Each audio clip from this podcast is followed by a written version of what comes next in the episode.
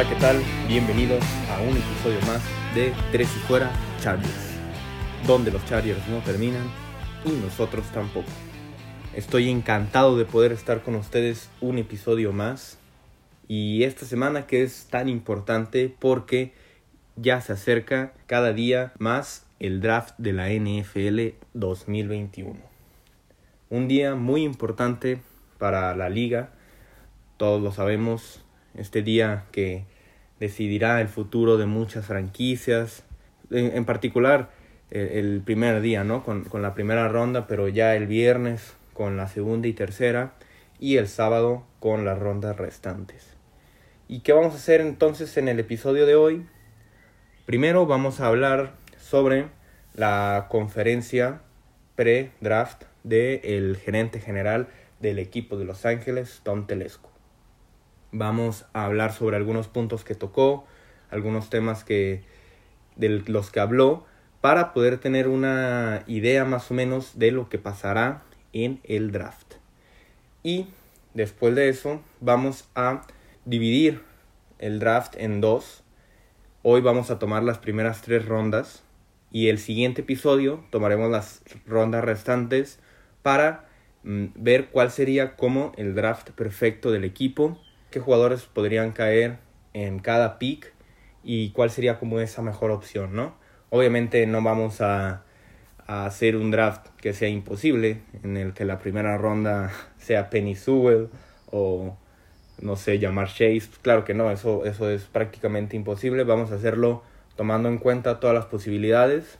Pero bueno, vamos a arrancar de una vez con lo que platicó Tom Telesco en su conferencia.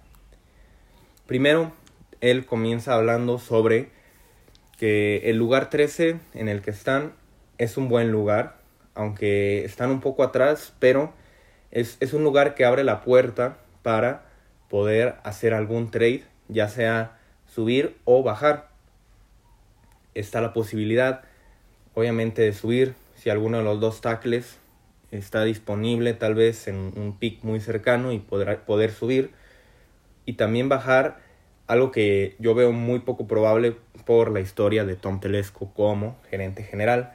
Pero también está esa opción de, de bajar unos cuantos puestos Tal vez si todavía queda algún coreback disponible, aprovechar alguno de los equipos que necesiten coreback, hacer algún trade. Después, mm, él cuenta cómo el proceso eh, pre-draft fue diferente. Recordemos que este año no hubo combine, que solamente todos los equipos se basaron en los Pro Days y en el video de, cada jugador.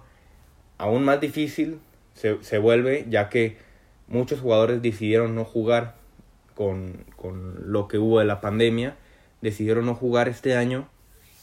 Entonces hay jugadores que la última vez que se vieron jugar fue en el 2019. Esto será complicado. Él comenta que de todas formas todos sus scouts han estado trabajando de la mejor forma y que han buscado por todos lados poder recolectar información y con esto elegir al mejor jugador. Muy, muy importante, él también comenta que no hay que draftear con posiciones. Esto es muy interesante porque muchas veces, inclusive todos los mock draft que ah, uno mismo hace o que ve de otros, de otros analistas, simplemente se basan en draftear en base a la posición que se necesita en cada equipo. Por eso la mayoría de los drafts salen muy parecidos. Entonces, esto hay que, hay que considerarlo. Muchos gerentes generales se van a ir por el jugador, no por, el, por, por la necesidad que tenga el equipo. El talento que haya en el momento será el que eh, va a ser tomado. No hay que llenar posiciones por rellenarlas, es lo que él comenta. Simplemente hay que buscar a los jugadores que sean los mejores. Y cito, Estoy seguro de que no draftearemos un coreback temprano. Todo lo demás está en la mesa. El coreback es lo único que tienen seguro, pero todo lo demás, si se da la oportunidad, será cuestión de analizarlo, de tenerlo en cuenta, porque claro, no sabemos qué vaya a poder pasar en el draft, todos los trades que pueda haber entre equipos diferentes, y será entonces muy importante tener esto en cuenta. También habla sobre la línea ofensiva. Primero dice que él buscaría en un tackle izquierdo, o bueno, en un tackle en la línea ofensiva, porque eso también lo comenta. Ellos van a buscar a un tackle que sea capaz de jugar por ambos lados, no solamente encasillarse en que, ah, este es un tackle del lado izquierdo y solo ahí puede jugar. Pero él habla que necesitan este, estos tackles habilidad atlética, fuerza e inteligencia para jugar al fútbol. Y sobre este tema también habla sobre Trey Pipkins, este jugador que en este momento él considera es su tackle izquierdo titular. Sabemos cómo se manejan los gerentes, obviamente no te va a decir cuál es su estrategia o qué es su mayor necesidad, pero mm, esperemos que sí busque un, un tackle, ¿no? En, en este draft, porque Trey Pipkins no es esa solución. Y por último habla sobre cómo, cómo agregar jugadores en la defensiva profunda será, será muy importante.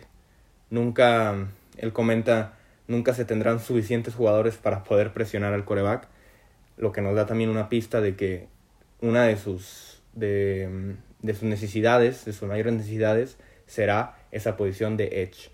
También agregar, como comenté, en la defensiva profunda, el corner es muy importante pero estos es más o menos los temas que tocó Tom Telesco en su conferencia pre-draft. Y ahora sí, con esto vamos a lo que nosotros esperamos pueda suceder en las primeras tres rondas. Recordemos que el equipo tiene cuatro picks en estas primeras tres rondas. El pick 13 en la primera, el 47 en la segunda y en la tercera tenemos el 77 y el 97, un pick compensatorio. Vamos entonces con la primera ronda. Yo aquí lo veo muy sencillo. Hay dos posibles posiciones que se pueden que se pueden cubrir con este pick y estamos hablando de un tackle ofensivo o de un cornerback. Sabemos que el mejor tackle es Penny Sewell y será muy difícil, yo creo que es imposible que él llegue hasta el pick 13. Si llega a caer al equipo de Los Ángeles será porque hicieron un trade para poderlo tomar, que yo también veo un poco difícil porque sería subir casi hasta la sexta o séptima posición y no creo que el equipo esté dispuesto a, dar sus primera ronda del próximo año. Entonces, el escenario ideal, pero que tampoco es tan probable, pero no es imposible, es que Rashawn Slater pueda llegar al equipo. ¿Cómo sería esto? Él es el segundo tackle. En, en algunos casos hasta lo he visto como el primero rankeado pero en lo general él es el segundo tackle rankeado en esta, en esta clase del draft. ¿Cómo podría suceder esto? Sabemos toda la demanda que hay, ¿no? Con los corebacks. Todos los rumores que han estado saliendo, todos los trades que se han hecho para poder subir. Y esto se podría dar si los, si los cinco corebacks se van en los primeros picks. Ayer escuchamos esos rumores de que San Francisco estará buscando solamente entre Trey Lance y Mac Jones. Entonces, si el equipo de San Francisco pudiera llegar a tomar alguno de esos dos jugadores, muy probablemente esto eh, aseguraría que los cinco corebacks se vayan en los primeros picks. Entonces ahí tenemos primero a los cinco corebacks, luego a los cuatro jugadores, a los cuatro pass catchers, como lo son Jamar Chase, Kyle Pitts, Jalen Waddle y Davonte Smith, también muy probablemente se vayan en esos picks anteriores al equipo de los Chargers. Ahí llevamos nueve picks ya. Contamos a Penny Sewell como el décimo. Y aquí es donde entra la posibilidad. Si solamente dos equipos buscan un talento defensivo, Rashawn Slater estará ahí para los Chargers. Sabemos que Dallas necesita agregar jugadores a la defensiva, tal vez también los Broncos si ya no hubiera un coreback disponible. Estos jugadores de los que hablamos podrían ser tal vez Patrick Surtain, JC Horn, el mismo Micah Parsons. Si dos de estos jugadores se van drafteados antes de que llegue el turno de los Chargers, podrá llegar Rashawn Slater, que sería el pick perfecto. Si no se llega a dar esto, hay dos opciones. La primera, que el equipo pueda tomar a un corner como lo es JC Horn en esta primera ronda, un cornerback muy bueno. Sabemos que él es un jugador que juega muy bien la cobertura, que es muy, muy físico, puede romper bien las rutas. Tal vez no es un jugador que taclee tan bien, pero sería una gran adición al equipo. La otra opción sería ir directamente por el tercer tackle ofensivo. En esta, en esta clase hablamos de Christian Dariso. Tal vez para muchos pueda llegar a ser un reach. Dariso podría estar rankeado tal vez en lugar 15, 16. Pero también sería la opción. Y si el equipo decide que ese es el jugador, pues será, será también muy valioso para, para poder tapar ese agujero ¿no? de tackle izquierdo.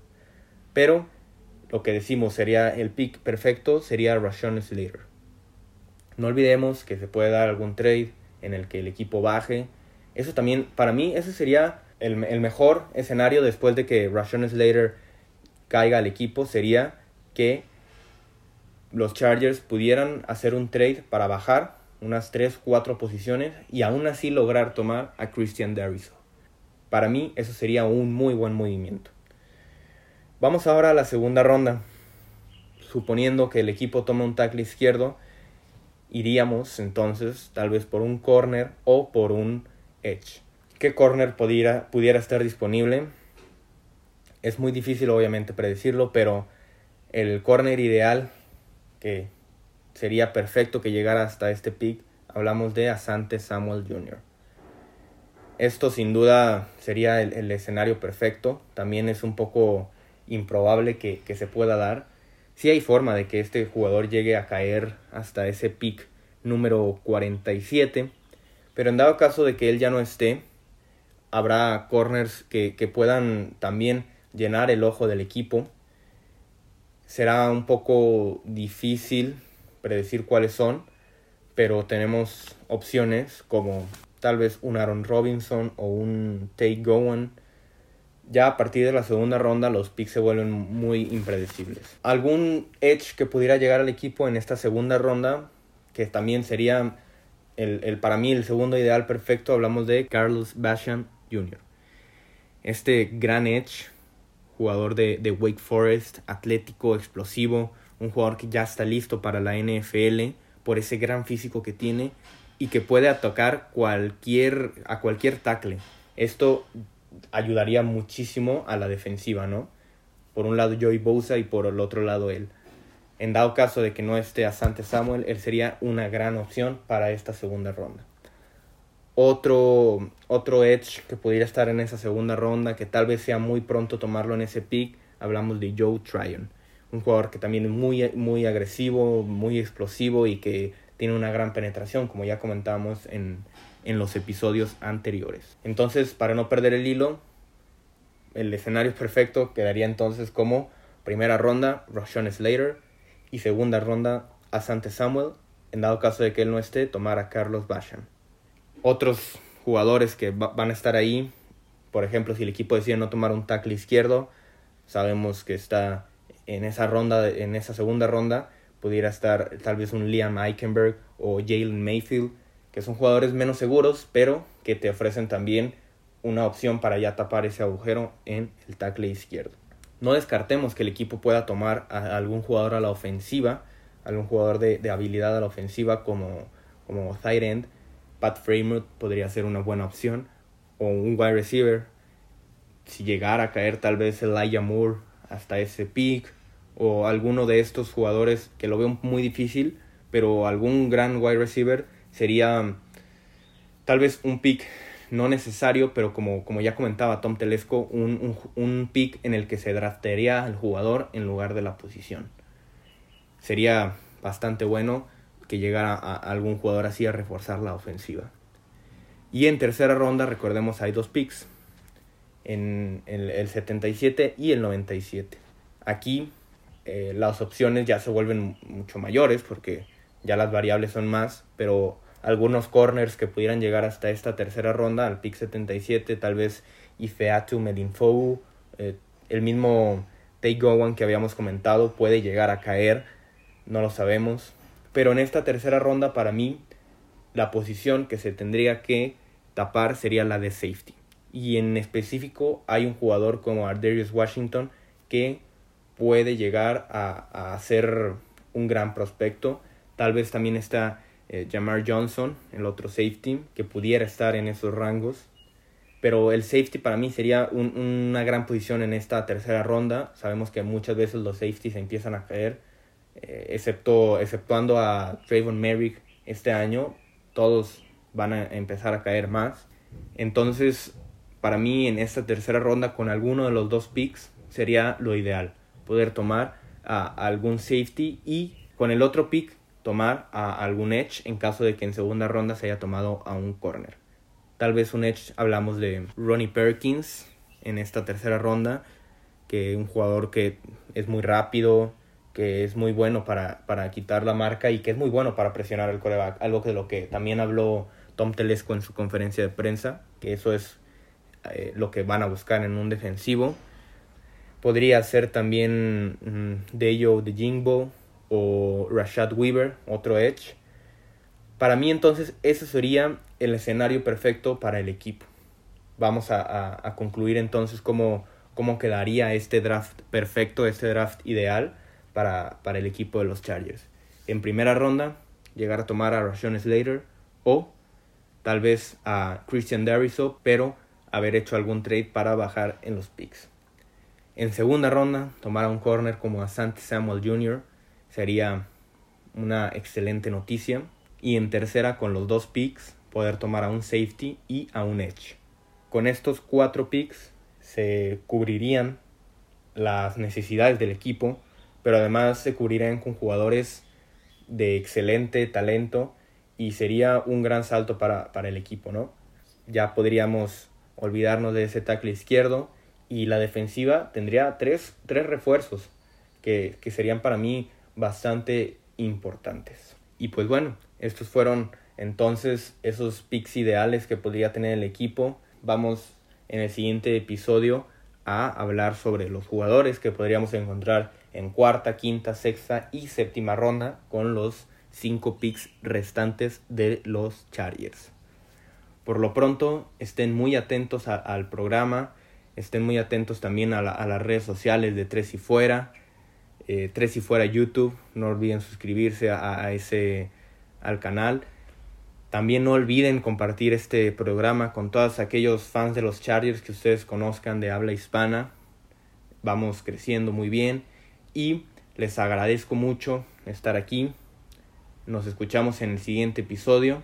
No olviden, a mí me pueden seguir en Luis Chávez 08 en Twitter Ahí estaremos para cualquier duda. Les agradezco mucho haber estado aquí, porque los Chargers no terminan y nosotros tampoco. Tres y fuera. Hola, soy Rudy Jacinto, creador de Tres y Fuera. Si te gustó el programa de hoy, suscríbete a este y otros podcasts de la familia Tres y Fuera. Tres y Fuera NFL, Tres y Fuera Fútbol, Tres y Fuera de tu equipo favorito y claro, el canal de Tres y Fuera YouTube con videos todos los días. Porque si tu equipo existe, Tres y Fuera lo cubre.